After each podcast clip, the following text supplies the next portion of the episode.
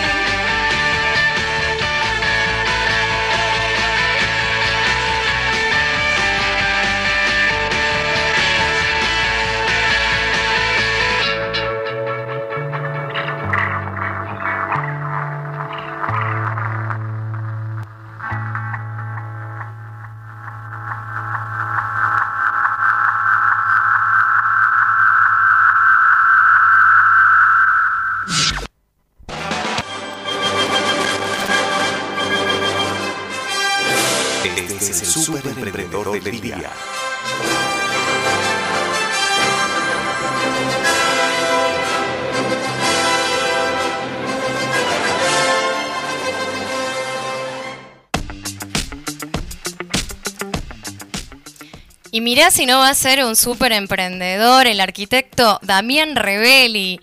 Si él se define principalmente como un emprendedor serial y estudioso, es un empresario del tipo B de profesión, arquitecto, pero además le gusta compartir lo aprendido y es capacitador de emprendedores. Actualmente además cursa un doctorado, coordina la empresa Remodela tu casa con sedes, escucha bien, en Buenos Aires, Rosario, Córdoba y Santa Fe. Próximo a que su libro de remodelaciones esté en librerías. Como artista desarrolló el sello Amo Córdoba, que donó a nuestra ciudad y está desarrollando Parque Toa en la Cumbrecita, que es un parque de arte y naturaleza. Un montón de cosas. Acá estamos con Damián. ¿Cómo estás, Dami? ¿Sos Muy todo bien. eso? No, no soy todo eso. Hago, hago todo un poquito. Porque, nada, un poco de inquietudes. Che, y gracias por, por invitarme. Me gustó la, la cortina esta de. De Superman. Somos medio así como Superman cada tanto, ¿no? ¿Cómo, cómo, cómo se hace para, para distribuirse entre tantas actividades? Confianza. O sea, eh, para, para cuando uno tiene, a ver, yo me, me defino un poco como que, que soy una persona que Dios me regaló la creatividad como, como eje de vida, si querés. Entonces me doy cuenta que si quiero hacer más cosas, la única posibilidad que tengo es de generar equipos de trabajo que además eh, pueda depositar 100% de mi energía, mi tranquilidad. Entonces en general suelo ser un emprendedor un líder bastante...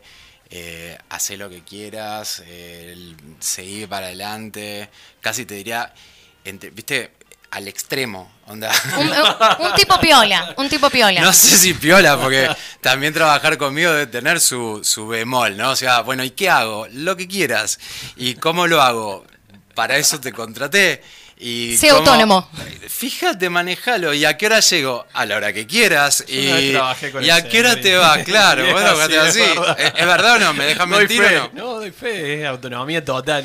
Al 100%, como siempre digo, como una autonomía con, con acuerdos, ¿no? O sea, hay un acuerdo donde deci- decidimos, bueno, esto se hace, acordamos la manera o acordamos el fin o el objetivo, y después, para eso está la persona inteligente, amorosa, eh, profesional, para eso le elijo en el equipo, si no, no, me divierte, porque justamente cua- cuantos más personas tenés a cargo que necesiten tu tutela, y bueno, menos libertad tengo yo también para movernos con, con un equipo eh, talentoso y donde cada persona pueda brillar, ¿no? O sea, que es un poco lo que, lo que a mí me divierte. Está, Eh, está buenísimo, está buenísimo. un poco lo sufrí yo, o sea, yo trabajaba en relación de dependencia. y- Eso te iba a preguntar, ¿por qué elegiste el camino emprendedor como una opción de vida y no trabajar en relación de dependencia? Eh, ¿Qué encontraste ahí?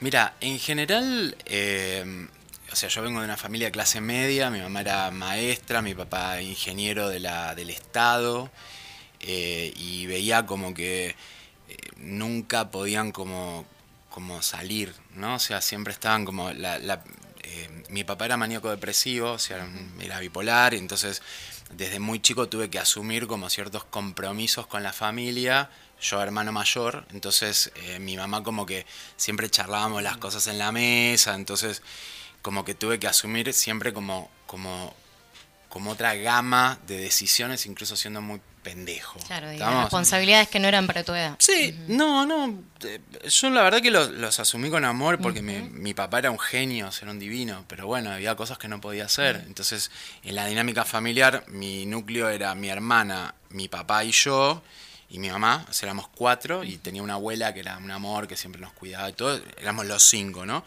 Entonces siempre mi, mi, mi dinámica era, bueno, mi mamá, mi hermana y yo. Y cuando tomábamos decisiones estábamos los tres, porque hace- había cosas que mi papá como que estaba medio como en otro, en otro, en una nube de pedos, en un vuelo, le importaba poco. Era un tipo, pero amoroso. ¿no? Yo creo que aprendí a aprender de él, porque él emprendió su propia enfermedad con mucha responsabilidad. Entonces, esa responsabilidad de alguna manera la, la valoro, ¿no? Porque, bueno, nada, pudo vivir. Terminó muriéndose de cáncer por, cuando yo tenía 23. Eh, creo mucho en que fue como un desenlace de su enfermedad.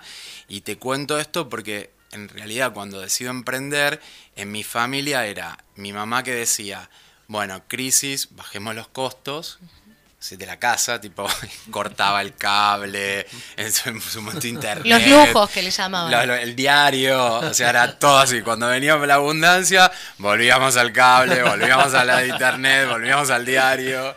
Era, era así, era cíclico, te digo. Entonces yo lo que le decía a mi mamá, no tenemos que bajar los costos, tenemos que aumentar los ingresos. Mira. ¿Entendés? O sea, era la discusión Padre tremenda. rico, padre pobre, algo sí, así, re padre rico, padre pobre. Y bueno, y ahí yo tal vez hacía algún laburo o incluso en un momento nos cambiamos de escuela para bajar los costos de una escuela privada a una pública en la secundaria.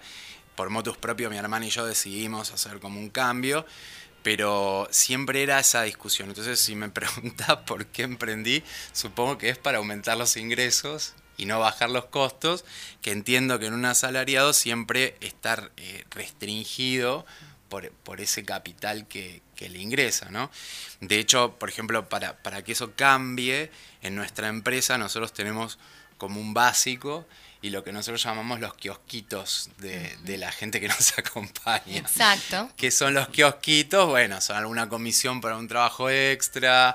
Entonces cuando, o, o- o bueno, o cada uno se va como armando, ¿no? El, el pool de kiosquitos, eh, que puede ser, no sé, cobrar algún cheque o hacer alguna... Con libertad total, como quien dice. Siempre con libertad.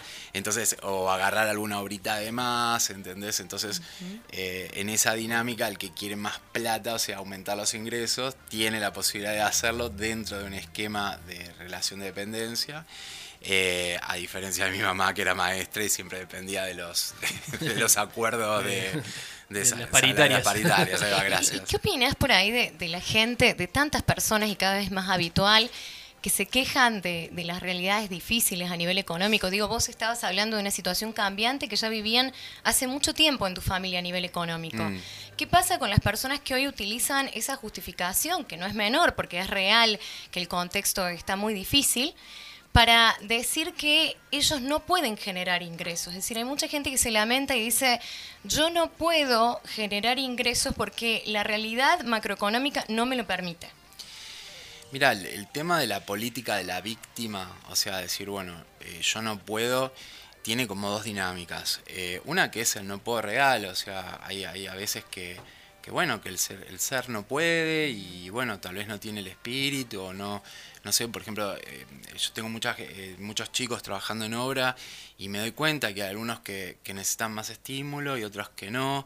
Yo tuve la gracia y la, la- si querés, el don divino de tener una familia extremadamente estimulante. O sea, fue ultra alentadora. Entonces, casi te diría que, no sé, siempre me río porque, no sé, hacía una torta y mi abuela me decía, podés ganarte la vida como repostero. ¡Qué Hacía un dibujo y me decía, podés ganarte la vida como dibujante. Hacía una porquería, no sé, pintaba la pared toda, toda mal y me decía, qué lindo, podés ser pintor. Entonces, era siempre Una maestra. Podía ganarme la vida con cualquiera de las porquerías que se me ocurría hacer. Súper importante esa gente. Y la verdad que sí, y no sé si todos tenemos la gracia de tener ese punto de, de apoyo, entonces la gente que tal vez no pudo tener ese contexto, te lo como que te lo, se lo tiene que armar, ¿no? Entonces, en esa dinámica de armarse ese contexto de estímulo, la verdad que ir en contra de toda esta situación contextual que no ayuda a, a un estímulo eh, de ambiente, y bueno, ¿de dónde sacas la energía para, para decir, bueno, no me importa el dólar, eh, me compro la casa igual? ¿Entendés? O sea, Total, es, toda total. una- De, de la Entonces- kriptonita, como te pusieron en el Bueno. super emprendedor. Claro, Exacto. Entonces ¿cómo vos crees, Dami, que es algo más interno, digamos, lo que más te ayuda a avanzar, digamos. Sí, lo que pasa es que es algo interno, pero también creo en los contextos de abundancia para que eso suceda, ¿no? O sea, eh, lamentablemente en Argentina los contextos nunca son como eh, amigables para el emprendedor. Eh, y, pero por otro lado también e- es, esas necesidades, esos vaivenes, nos obliga a jugar un poco en la jungla, lo cual nos hace los Messi o los Maradona de, de- de este mundo, ¿no? Porque todo es impredecible. Pero bueno, yo creo que el que tiene el espíritu emprendedor, nada, está acostumbrado. Vos tenés vaivenes todo el tiempo, ya sea contextuales o incluso en las- dentro de tu compañía. Viene un tipo, te hace un juicio, o te, hay una denuncia, o, o nada, o te cambiaron los precios de los materiales. eh, por más que, eh, olvídate del dólar, o sea, siempre hay como ah, sí, sí. contingencias, qué sé yo. Te cerraron la exportación, estabas acostumbrado a comprar una cerámica, ahora tenés que comprar otra. Y, y el mundo, no solamente en Argentina, sino también a nivel global, todo el tiempo está cambiando, pero de minuto a minuto. O sea, son en 10 Sí, minutos, por ejemplo, yo me acuerdo cuando era chico, el dólar subía y bajaba en periodos largos, ¿estamos? Porque bueno, vos tenías que fijarte en el diario, llamar por teléfono, ir al Banco Nación para ver a cuánto estaba, llamar por teléfono, che, mamá, qué ¿Hace sé yo, cuánto años, cerró el dólar. Entonces, sí, no tanto, yo tengo 44, imagínate. Eh, y hoy, eh, de repente, un día, o sea, los periodos de, de- tanto de crisis como de abundancia son más cortos. Porque de repente, por ejemplo, bueno, ya salimos del periodo de la crisis del dólar. eh, 15 días. ¿Entendés?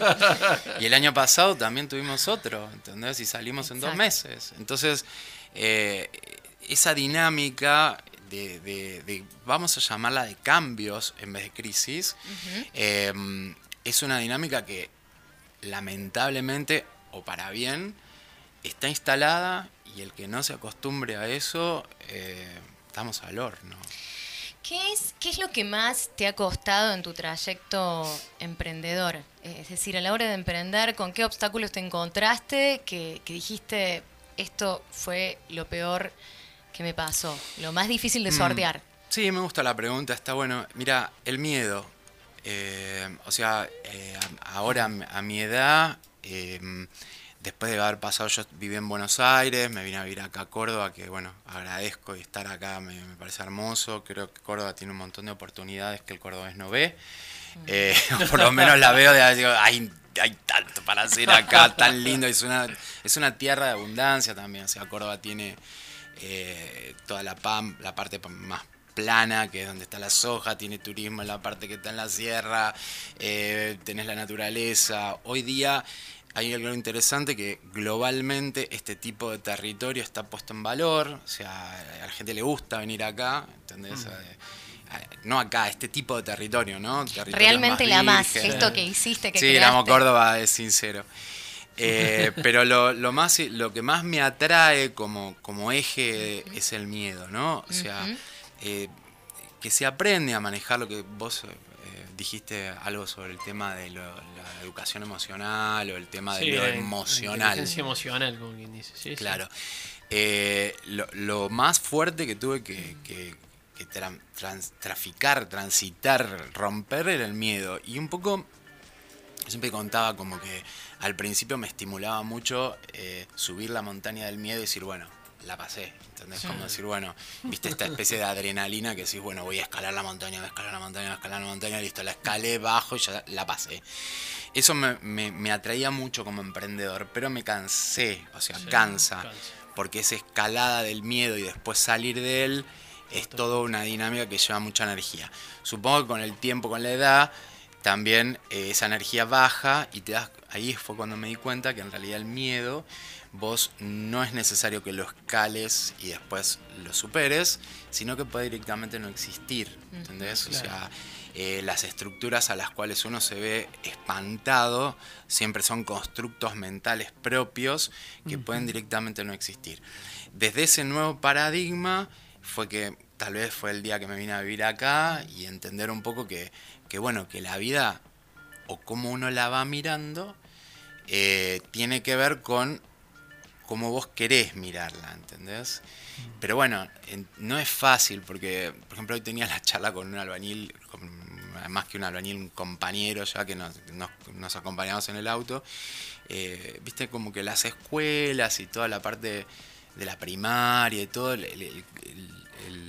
el- armado de la educación siempre tiende justamente a lo otro, ¿no? No a alentarte, sino a desalentarte, muchas estructuras de miedo.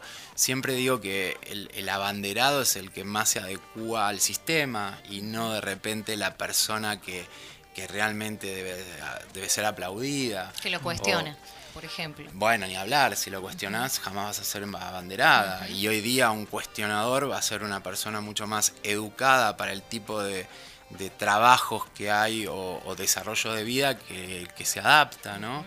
Eh, o por ejemplo, a veces me pongo a pensar todos los símbolos que hay bastante manipuladores detrás, como decir, bueno, la bandera es un pedazo de, de- de- de tela, ¿entendés? Entonces yo digo, bueno, te doy el pedazo de tela porque vos cumplas con los, con los ejercicios. Hay un montón de cosas que no me terminan de Se cerrar. están rompiendo muchos paradigmas. Yo ahí, sí. ¿viste? Esto de, que, de la gente que dicen que los exámenes debería ser googlear por internet, ¿viste? A ver Bueno, ¿y qué lo resuelve no? mejor. ¿Por qué no? Yo creo, que o como docente me parece que el tema de tener abiertas las redes y todo para poder construir información es clave. O sea, la memoria nos sirve. Exactamente. Y, y- y si antes servía algo, hoy nada, porque hoy, es más, a veces viste que discutimos en una mesa y decís, ay, ¿cómo se llama tal? Tiki, tiki, tiki. Y ya está, te acordaste del actor eh, y, y seguís la charla. Salvo los que están jugando en Quiero ser millonario, ¿viste? Que no pueden usar el teléfono. No, ahí ya Total. es todo pura memoria. Es- es muy... es- Pero además- el miedo, el miedo sería sí. como el- el- un El- eje que, que a mí me, me atrae mucho como, como área de estudio para Tu poder emprender. Sí, sí, pero me, me- me es algo que me atrae, el miedo, el conflicto, ¿viste? O sea, son todas áreas que me parece que uno si, si, la, si las puede desenvolver, las puede, las puede pasar de un, de un lugar como interno a un lugar externo donde vos lo podés mirar, lo podés estudiar, lo podés desarrollar, lo podés desarmar, eh, te convierte en una persona bastante más libre y más emprendedora, ¿no? Porque evidentemente si no hay miedo, no hay límites, como que dale, dale, dale, dale, dale. Y nos está llamando la sociedad a eso, ¿no? A enfrentar los miedos porque el trabajo ha mutado muchísimo. Mm. Hay formas de trabajo que antes no habíamos siquiera soñado, siquiera pensado. No, claro. Entonces es Community importante. manager, por. Totalmente. Soy community manager. Cosas, cosas nuevas que por ahí hay gente que, que o no las aprendió en sus trayectos formales, lo que vos decías, la escuela, la universidad, o gente grande que por ahí también quiere insertarse de alguna manera y no encuentra cómo. Quería preguntarte, Dami, eh, ¿cómo vos sos como una usina de ideas? Porque hay, hay un montón de cosas que haces, eh, sos un artista, sos un profesional, sos, sos un estudioso. ¿Cómo se te ocurren las ideas? ¿De dónde, de dónde sacás estas ideas? Por ejemplo, lo que, lo que ahora quería que nos comentaras, este parque de arquitectura sustentable que estás llevando adelante. ¿Cómo se te ocurren estas cosas? Eh, a ver, las ideas no son inspirado, inspiración, ¿me explico? O sea, eh, hay que trabajar. Entonces, eh, por ejemplo, si específicamente hablamos del Parque Toa, que es el parque este que estamos haciendo en la cumbrecita, que tiene caminos y, y la idea es que, bueno, estés en el, en el campo, pero de repente pases y haya miradores. Qué y- lindo. Sí, va a estar interesante porque además es un, campo que está a 2, 3, kilómetros antes de llegar a la cumbrecita. Tiene Instagram, o se llama Parque Toa, si quieren mirar ahí. Eh, en realidad la idea ahí eh, tiene que ver con que yo cuando me vine a vivir a Córdoba eh, vi que había mucha cantidad de tierra, tal vez no tan cara. eh, y bueno, y poca gente que la desarrolle. o sea, Claro. eh, si acá lo que si acá hay algo que sobra es tierra, o sea, Totalmente. yo vengo de una ciudad que no hay tierra. o sea, no hay tierra, pero no hay tierra literal. Claro, o sea, Buenos Aires, nada. Claro. Nada, nada. Imagínate, yo a veces me río porque, suponete, un porteño, eh, yo chiquitito, decían, bueno, eh, trae un poco de tierra para germinar un poroto. ¿De dónde la saco? Era un problema, porque si la sacás de la plaza estás choreando. Y si no tenés que irla a comprar a Easy. O sea, pero te estoy diciendo de verdad. O salgo al balcón y le saco una porteños maceta. comprar piedras, o sea. Sí. ¿Y es que de dónde sa- Cla- Bueno, Una vos tía- reíste porque a ustedes les sobran las piedras. Es más, piedra. O se la llevan de acá, se llevan, ay, mira la piedrita de cuarzo, qué bonita. Y acá sobra la piedra de cuarzo. es una cosa que está por todo el lado. Eh, bueno, esas cosas yo creo que ustedes todavía no tienen conciencia de, de- de la abundancia que los rodea, ¿no? En ese, en ese ámbito. Pero bueno, un poco la idea del Parque Toa nació en que me vine a vivir al campo de la ciudad así directo. Eh, y bueno, vi la oportunidad de la tierra, tuve la posibilidad de hacer una obra de arquitectura sustentable, o sea, me especialicé en eso en mis últimos 6-7 años.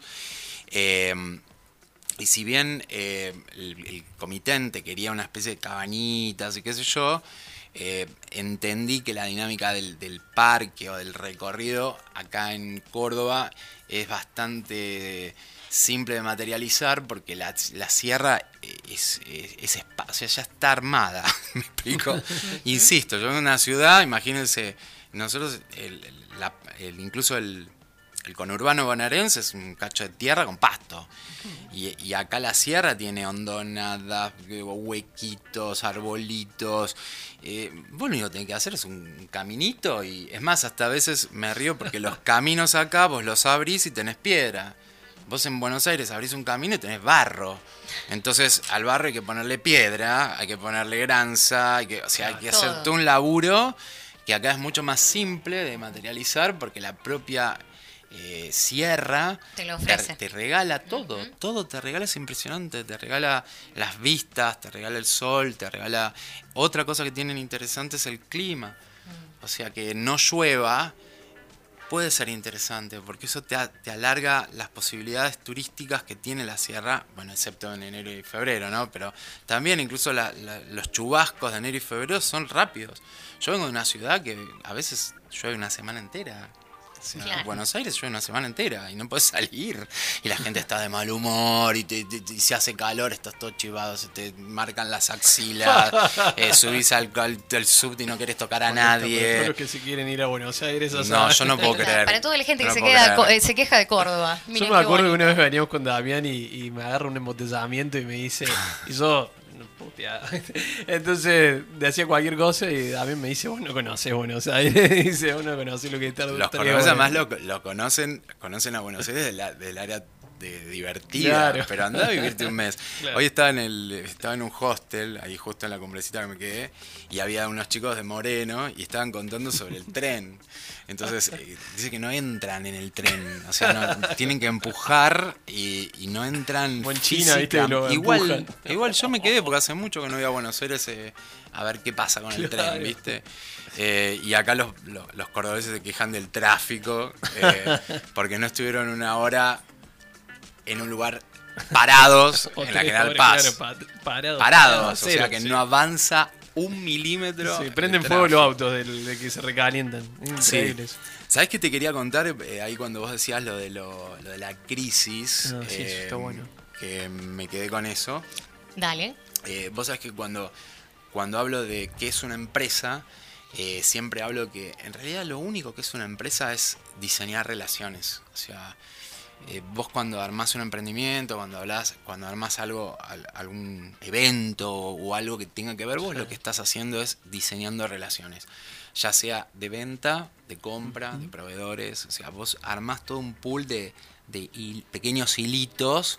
Eh, Mercado Libre es un diseño de relaciones, o sea, conecta este con este, eh, de- despegar, no sé, cualquier cosa. Lo que se te ocurra, lo podemos, podemos hacer una tesis, como decir, bueno, a ver, es diseño de relaciones. Totalmente. Está Cuando hay un- buenísimo lo que estás diciendo. Eh, Está Porque para mí es la buenísimo. clave del emprendimiento, Pero ¿entendés? todo el mundo cuando piensa en, en emprender o piensa en una empresa, por ahí en lo que más se queda fijado son en los recursos, en, el- en- en No. la inversión. Diseño de relaciones sin miedo. Bueno, o sea, ahí, ahí sos un avión. Sea, sos claro. Entonces, ahí es más que súper, poneme la musiquita de nuevo, ¿entendés? Eh, sí, diseño de relaciones sin miedo, sos un avión. Totalmente. Sos un avión. Sí, sí. Steve Jobs lo que lo que hizo fue armar primero un diseño de relaciones. Si ves la película, el tipo Mm. se vinculó con uno, se vinculó con otro, pi, pi, pi, fue armando así, fue armando su compendio. En ese diseño de relaciones, cuando hay crisis, Mm. eh, el problema de la crisis o, o- o de estos, que hay un cambio donde esas relaciones también se transforman. Sí. Entonces, eh, si vos me decís que, por ejemplo, cuál sería el tip para un emprendedor, es que no puede seguir relacionándose con los otros de la misma manera. ¿Y ¿Cuál sería traducido esto la- al campo de acción? Bueno, tenés que volver a hablar con tu proveedor, decirle que te- ya no le vas a poder pagar al contado, que, que veamos a ver por esta etapa con tus vendedores, decirle, bueno, mira, las comisiones se van a armar diferente, eh, dividir el local en dos y atender en la, en la Negociar, mitad. básicamente. Es que la negociación es justamente rediseñar la, la relación. Exactamente. Eh, el problema es que nos da miedo. Bueno, ahí sabés que- Vos decís, bueno, y si le cambio la comisión a mi vendedor, ¿me va a matar? No, no te va a matar porque o eso o te quedas sin trabajo. Está buenísimo, está buenísimo. La verdad que lo que nos dijiste es justo lo que yo te iba a preguntar, pero no. Dale. Es más. es mucho más. Me quedé así como, como eh, recalculando. Está buenísimo tu aporte. Creo que, que suma un montón. Porque la gente tiene otras representaciones de lo que es emprender. Y decirle esto a la gente, decirle, fíjate cómo te relacionas, fíjate con quién, qué es lo que haces, está buenísimo. Sí, el- el- tal vez lo, un poco lo, lo que a mí más me asusta de todos estos procesos son eh, las clases más bajas, ¿viste? Que de repente no, no tienen todas esas posibilidades, no, no, no tienen tantas herramientas como de, de construcción y rediseño de estructuras sociales. Y, y bueno, eso realmente me preocupa, o sea, el proyecto Totalmente. actual no me divierte. Eh, me parece que, que toda esa, esa población vulnerable, eh, nosotros desde, desde nuestra eh, abundancia como educativa o incluso económica, de- deberíamos estar pensando más eh, en ese campo, ¿no? Porque ahí, ahí es donde está el problema. Total. Y arriba, porque por ejemplo, no sé, eh, tenía discusiones el otro día, eh, viste, si, si la gente merece un plan de estos sociales o no, que Mm. son vagos y qué sé yo. Yo decía, bueno, ¿qué más vago que vender y comprar una Levac? ¿Entendés? O sea, es- Totalmente. no lo puedo creer. O sea, el tipo hace un clic así, o el, el otro día estaba leyendo lo del rulito este que vos podías comprar y vender dólares, y si comprabas dólares no sé cuánto, qué sé yo. Y a la puta madre, o sea, ¿qué está pasando? O sea, hay algo que no, no va, algo que, que está como... Y bueno, y nosotros que estamos medio en el medio, miramos para un lado, decimos esto se puede, esto no se puede. Y bueno, en esa dinámica, tal vez lo, lo más, eh, me parece lo que debemos atender eh, es en, en esa población vulnerable desde cualquier lugar, ¿no? O sea, desde, supongo que mis decisiones son reinvertir y poder seguir generando trabajo incluso en estos contextos. O sea, no paré Así ni es. una obra, eh, estoy en, eh, tra- sí- sí, ampliando los horizontes y bueno, tratar de cuidar un poco el flujo de efectivo, que es lo que estamos haciendo todos, pero renegociando estas relaciones para no poder frenar. Al contrario, creo que son momentos hasta que es interesante reinvertir, porque eh, esto va a pasar. Sí, o sea, totalmente. va a pasar, Así es. eso va a pasar, en algún momento se va, se va a perfilar, lo que vos me decías, lo de la, de la el- el- el- lo inmobiliario, hoy no se vende nada porque todo el mundo está esperando.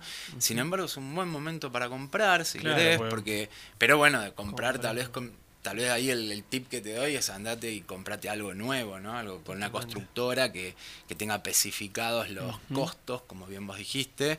Eh, entonces, bueno, hay muy buenas oportunidades Sí, para comprar sí. in- inmobiliario Hay dentro de lo que, que han son clavado un dólar más atrasado también. por ejemplo, sí, porque el, el, el desarrollista inmobiliario lo que tiene es, es que tiene los costos especificados y de repente las ventas dolarizadas. Entonces eh, es interesante poder negociar. Tal vez el usado es más complejo porque el usado no, no tiene la posibilidad de mutar en pesos.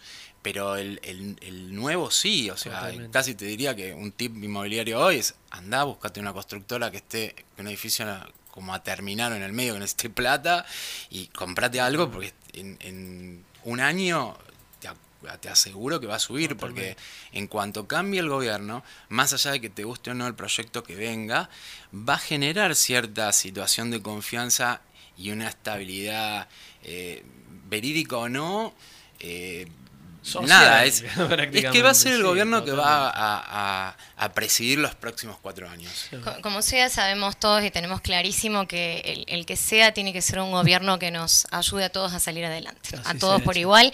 Así que bueno, eh, me quedo con esa reflexión, Dami. Muchísimas gracias No, por acompañar. La verdad que nos quedaríamos hablando Sí. para siempre con vos porque es fascinante y podemos aprender un montón. Realmente. Pero bueno, el tiempo es tirano en, en radio, así que es momento de, de despedirnos. Muchísimas gracias a vos por venir, Dami. Muchas gracias a Fede Andrada Samarvide, muchas Gracias a Ari Di Cesare, muchas gracias al Tucu que estuvo operando, nuestro operador estrella del día de hoy, a bueno, a todas las, las personas que hacen posible esta radio Y hermosa. yo que quiero darles Nexo. una felicitación. Eh, no les traje la planta, pero la vamos a traer para inaugurar el ciclo. Y bueno, muy lindo. Y les auguro éxitos, agradecimientos, bendiciones y todo lo que sea positivo y bueno para esto que me parece que está buenísimo, que hace bien. Bueno, muchas Gracias, gracias. Dami, por venir. gracias. Realmente invitado de lujo, sí los hay para el primer programa. ¿eh? También, también quiero destacar, y por, por ultimísima cuestión, ya me están sacando del aire porque nos tenemos que ir, nos estamos excediendo, que cuando empecé a trabajar en radio en la provincia de Córdoba, empecé sirviendo café y sacando fotos a caballeros, y gracias a la sociedad que hemos construido a lo largo de estos 10 años, eh, hoy puedo estar adelante de un micrófono conduciendo un programa. Ah. Eso lo hicieron posible un montón de personas valientes y también la gente de esta radio que seguramente trabaja en eso, en, en la equidad de, de género. Así que, bueno, es muy importante para mí destacarlo. Un lindo mensaje de cierre. Nos vamos hasta la próxima. Nos vemos el, nos vemos o nos escuchamos el miércoles próximo a las 20 horas por Radio Nexo. Chau. Chau, chau.